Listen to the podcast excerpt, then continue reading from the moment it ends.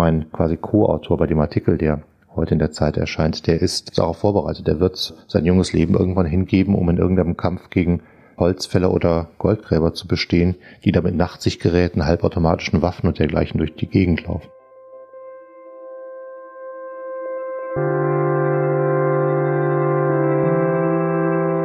Die Geschichte hinter der Geschichte. Der wöchentliche Podcast für Freunde der Zeit.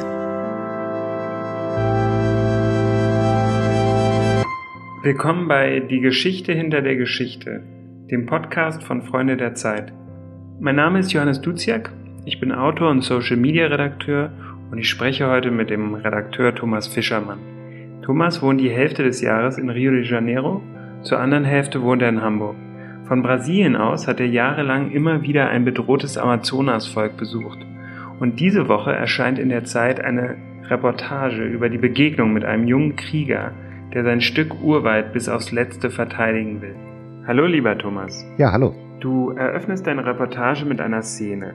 Du sitzt im Urwald und bekommst einen gebratenen Affen serviert.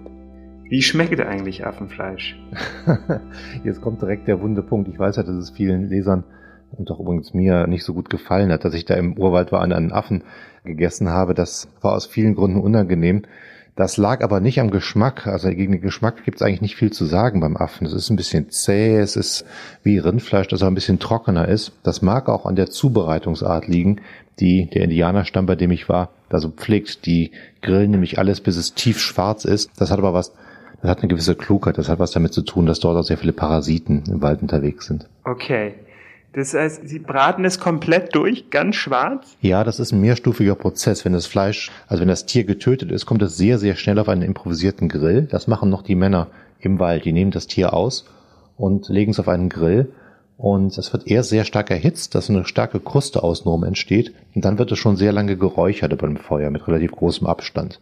Und danach, weil die auch keine Konservierungsstoffe und kein Salz benutzen, kann es durchaus bis zu zwei Wochen lang durch den Wald getragen werden. Man muss sich das so vorstellen, dass das Jagdgebiet dieses Stammes, bei dem ich war, ungefähr so groß wie Schleswig-Holstein ist. Und die sind unterwegs mit Ruderbooten und zu Fuß mit solchen geflochtenen Körben, in denen sie dann die Tiere tragen. Das kann schon noch dauern, bis sie am Dorf sind. Also es muss bis zu zwei Wochen haltbar sein. Und im Dorf kommt es dann nochmal auf den Grill und wird nochmal richtig gut durchgegrillt. Dieser Stamm, von dem du sprichst, sind die Tenharin-Indianer? Richtig. Wie kann man sich diesen Tenerim-Stamm vorstellen? Wie groß sind die? Wie leben die?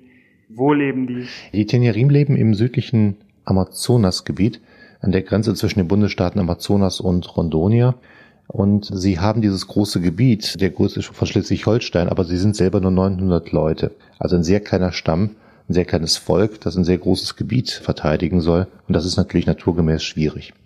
In den 70er Jahren wurde eine Durchfahrtsstraße gebaut durch das Gebiet, auch sehr zum Missfallen der Tenerim und gegen ihren Widerstand.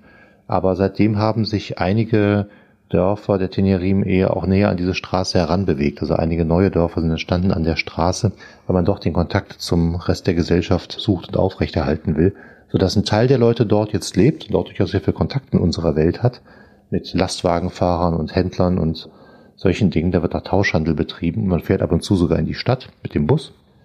Ein anderer Teil des Stammes lebt dann so mittendrin im Wald und da ist es schon sehr viel, ja, wie soll man das nennen, ursprünglicher. Und es gibt sogar einen Teil des Volkes, der lebt ganz ohne Kontakt. Der reagiert auch empfindlich darauf, wenn man versucht, mit ihm Kontakt aufzunehmen. Die leben nackt im Wald. Wir haben so einen Lendenschurz um, leben nomadisch dort das ganze Jahr über und eigentlich nur von der Jagd vom Sammeln. Wie hast du es denn geschafft, mit denen Kontakt aufzunehmen? Ja, das war eine Serie von Zufällen. Wir waren fürs Zeitmagazin unterwegs, vor vier Jahren schon, für eine Reportage über Holzfäller. Und es ging nicht richtig gut voran.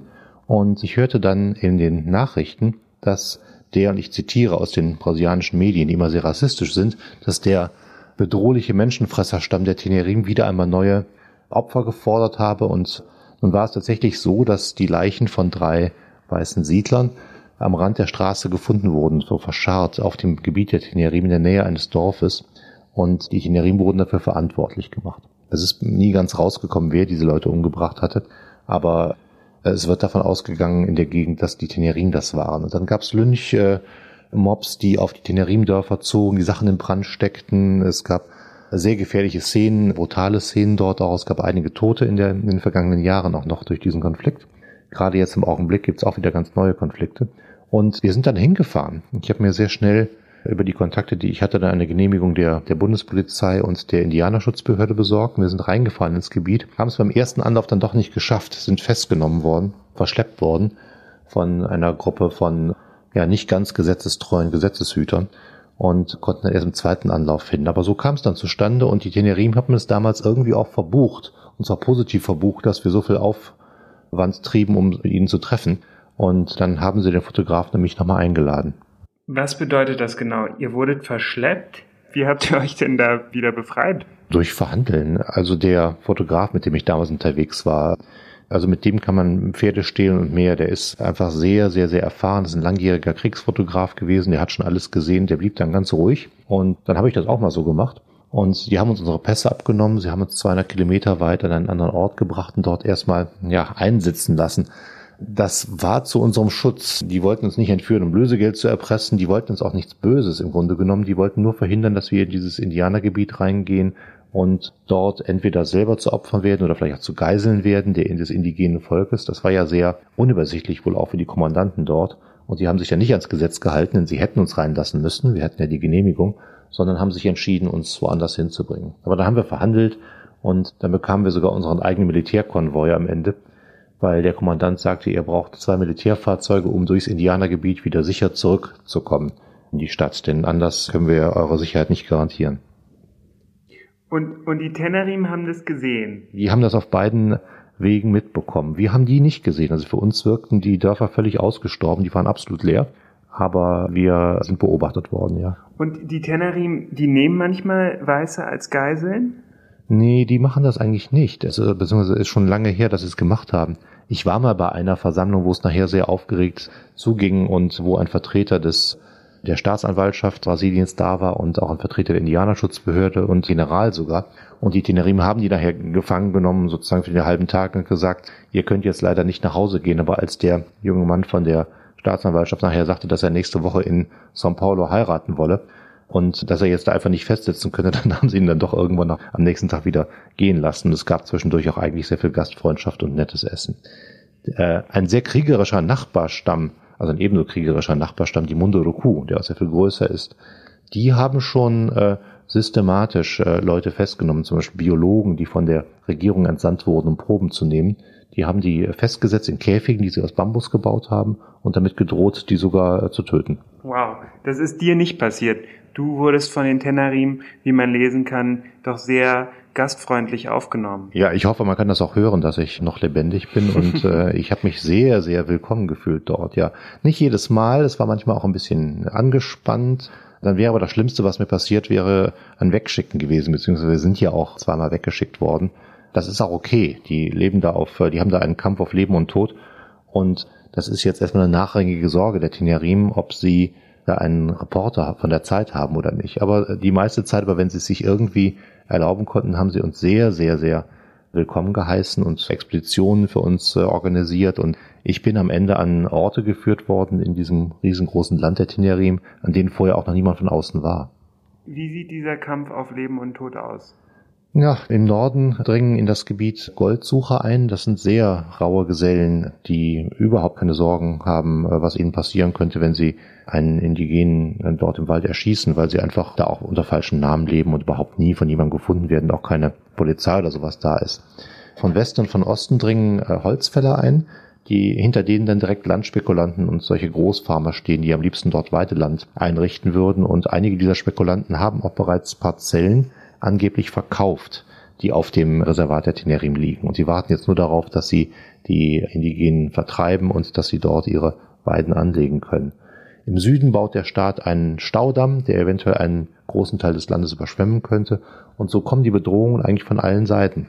Ich habe gestern Abend noch gesprochen mit einem Vertreter der regionalen Indianerschutzbehörde und der sagte mir, dass zurzeit Gruppen von schwer bewaffneten Leuten durch das Reservat fahren, also durch die Durchfahrtsstraße fahren und vor den Dörfern eigentlich auch nur aussteigen und Drohungen ausstoßen, auch schon mal in die Luft schießen und sagen, wir werden euch alle erschießen, wir werden euch alle töten, wenn ihr jetzt nicht bald hier verschwindet. Das ist der Konflikt zur Zeit. Haben die Tenerim irgendeine Chance? Ja, das ist schwer zu sagen. Wenn man sie selber fragt, dann sagen sie, wir werden auf Leben und Tod kämpfen. Und das habe ich anfangs für Prahlerei gehalten, auch für äußerst naiv. Und leider ist die traurige Wahrheit, dass sie wohl wirklich kämpfen werden. Diese jungen Krieger, auch mein quasi Co-Autor bei dem Artikel, der heute in der Zeit erscheint, der ist darauf vorbereitet. Der wird sein junges Leben irgendwann hingeben, um in irgendeinem Kampf gegen Holzfäller oder Goldgräber zu bestehen, die da mit Nachtsichtgeräten, halbautomatischen Waffen und dergleichen durch die Gegend laufen. Du schreibst, dass der dein Co-Autor, der Madare Juva, nee, Madare Juva, Madare Juva, dass der dir eine ökologische Lektion nach der nächsten erteilt habe. Was für Lektionen waren das? Ja, wir waren ja sehr lange da im Wald unterwegs und es war ihm ein faszinierend wichtiges Anliegen. Er wollte mir wirklich zeigen, wie die Tenerim denken, wie sie funktionieren und er wollte mich eigentlich überzeugen, auch ein bisschen stellvertretend für all die Weißen, die dort die Indigenen angreifen. Im Grunde genommen hat er ein wahnsinniges Sendungsbewusstsein gehabt und wollte immer zeigen, so leben wir, so verstehen wir den Wald, so bewahren wir die Natur und das müssten doch eigentlich alle machen. Er versteht überhaupt nicht, warum es andere Leute gibt, die den Wald nicht schützen wollen. Und dann waren wir unterwegs und ja, man ist ja manchmal irritiert in so einer fremden Welt. Also zum Beispiel der Affe, um nochmal auf ihn zurückzukommen. Das hat mir nicht gefallen, dass da ein Affenweibchen abgeschossen wurde und dann zerlegt wurde und gebraten wurde. Das ging so gegen meine Tierschutzreflexe aus dem Westen. Aber natürlich sagte Madame Juva mir völlig zu Recht, dass wir eine sehr kleine Jagdgruppe sind, dass dort auch Wildschweine rumlaufen, die hätten wir auch schießen können oder andere große Tiere. Das hätte uns aber nichts gebracht, denn da hätten wir einen großen Teil des Fleisches übrig behalten und da man kein Fleisch wegwerfen darf, da man niemals als Tenerim Fleisch liegen lassen darf oder Tiere, tote Tiere liegen lassen darf, hätten wir jetzt drei Tage verloren. Wir hätten es räuchern müssen und dann mitnehmen müssen. Du, also diese Tenerim leben wirklich in Harmonie mit der Natur, ja? Es gibt kein Chaos im Dschungel. Ja, die bewahren den Wald. Sie haben sehr viele, sie haben ein, eine Fülle von ja, so parabelartigen Geschichten, die sie aber sehr wörtlich meinen, die ihnen den Wald immer wieder erklären, die ihnen Wirkzusammenhänge in der Ökologie erklären, die Mahnungen aussprechen darüber, was in der Vergangenheit schon mal schiefgelaufen sein mag im Umgang des Menschen mit der Natur. Und all das haben sie im Kopf, all diese alten Geschichten, mit denen laufen sie bewusst rum und beachten sie.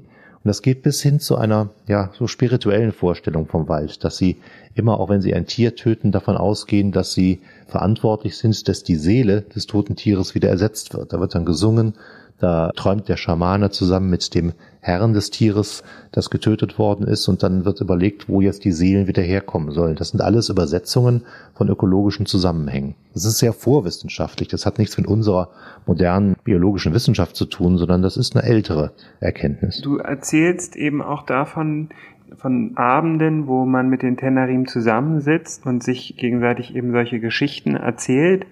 Da sitzen dann Männer und Frauen getrennt voneinander, schreibst du. Wie würdest du denn das Verhältnis von Männern und Frauen im Dorf beschreiben? Aber was haben die Tenerim-Indianer auch für ein Verständnis von Familie? Ja, das ist in der Tat so, dass die beiden Welten der Frauen und der Männer sehr getrennt sind. Das ist nicht so, dass sie nicht alles übereinander wüssten. Man lebt ja sehr eng zusammen und auch solche Dinge wie Familie, Kinder, äh, Sexualität, das wird alles auf engstem Raum alles ausgelebt, sodass man eigentlich alles über alle weiß. Man kriegt alles mit von jedem. Aber gesellschaftlich sind die beiden schon sehr stark getrennt. Ich habe sie nicht als unbedingt stärker oder schwächer wahrgenommen. Das ist so eine ganz traditionelle Vorstellung davon, dass die Frauen dann eher für den Innenbereich der Familien, der Kinderaufzucht des Dorfes zuständig sind, die Männer für die Verteidigung und die Jagd. Und das wurde dann so gelebt. Bei großen Kriegerversammlungen, da waren die Frauen noch dabei. Die haben seltenst mal das Wort ergriffen. Es gab eigentlich nur eine Frau, die immer das Wort ergriff. Das war die Frau eines Häuptlings, die aber dafür auch bekannt war. Das wurde auch völlig akzeptiert. Die anderen Frauen haben sich ganz zurückgehalten. Und ich hatte das da ja nur zu beobachten. Ich hatte das ja nicht zu bewerten. Das wäre natürlich nicht was, wie wir unsere Gesellschaften uns heute vorstellen, aber diese Gesellschaft funktioniert so bei den Tenerim. Und deswegen ist es auch so, dass in diesem Beitrag, den ich jetzt geschrieben habe, der dann auch in einem Buch aufgegangen ist, das demnächst äh, veröffentlicht wird, dass die Perspektive immer nur die der Männer ist. Es ist einfach nur die Perspektive von Madare Juva, meinem Führer durch den Wald und mir selber. Zu den anderen Erkenntnissen hatte ich kaum Zugang.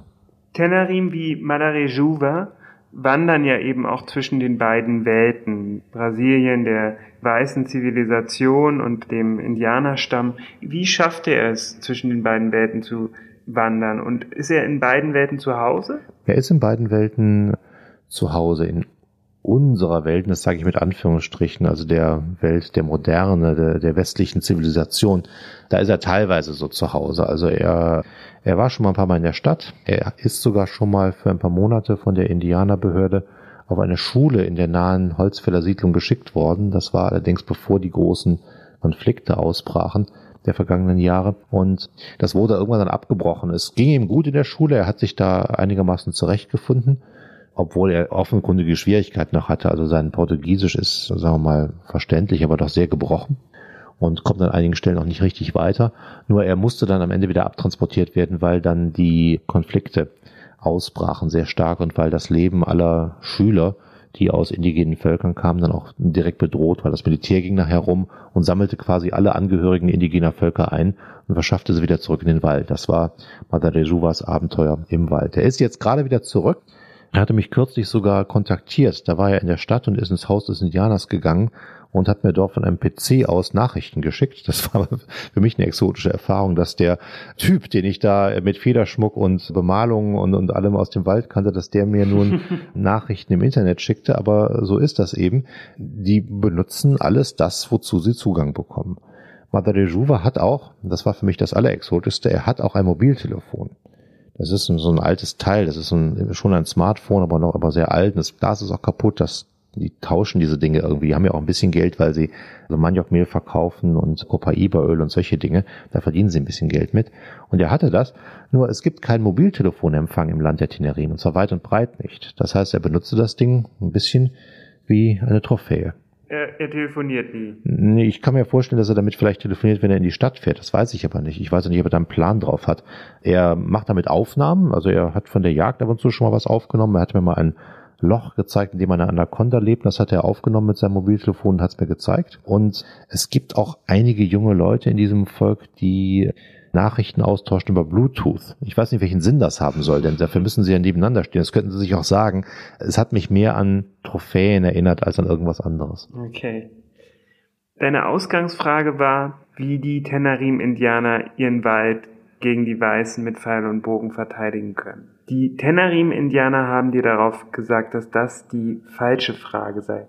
Was ist denn die richtige Frage? Ja, Sie haben mir eigentlich das nicht direkt beantwortet, sondern immer nur indirekt beantwortet. Sie haben gesagt, dass ich diese Frage so nicht stellen dürfen und dass Sie sie so auch nicht beantworten könnten, dass Sie mir aber nun als Antwort Ihren Wald zeigen würden. Das haben Sie auch gemacht. Ich habe das für mich so übersetzt, dass Sie eigentlich zeigen wollten, dass Sie recht haben dass sie mit der Kraft ihrer Lebensweise überzeugen und diesen Krieg gewinnen können. Sie haben die Hoffnung, dass die Leute begreifen können, dass man so leben sollte wie die Tenerim oder zumindest in diesem Geiste leben könnte und dass es der Welt dann besser ginge. Und ich glaube zwar, dass sie mit diesem Punkt recht haben, dass man dann besser leben würde, aber ich bin doch sehr pessimistisch, was ihre Überzeugungskraft betrifft, gerade bei den Leuten, unter denen sie dort wohnen.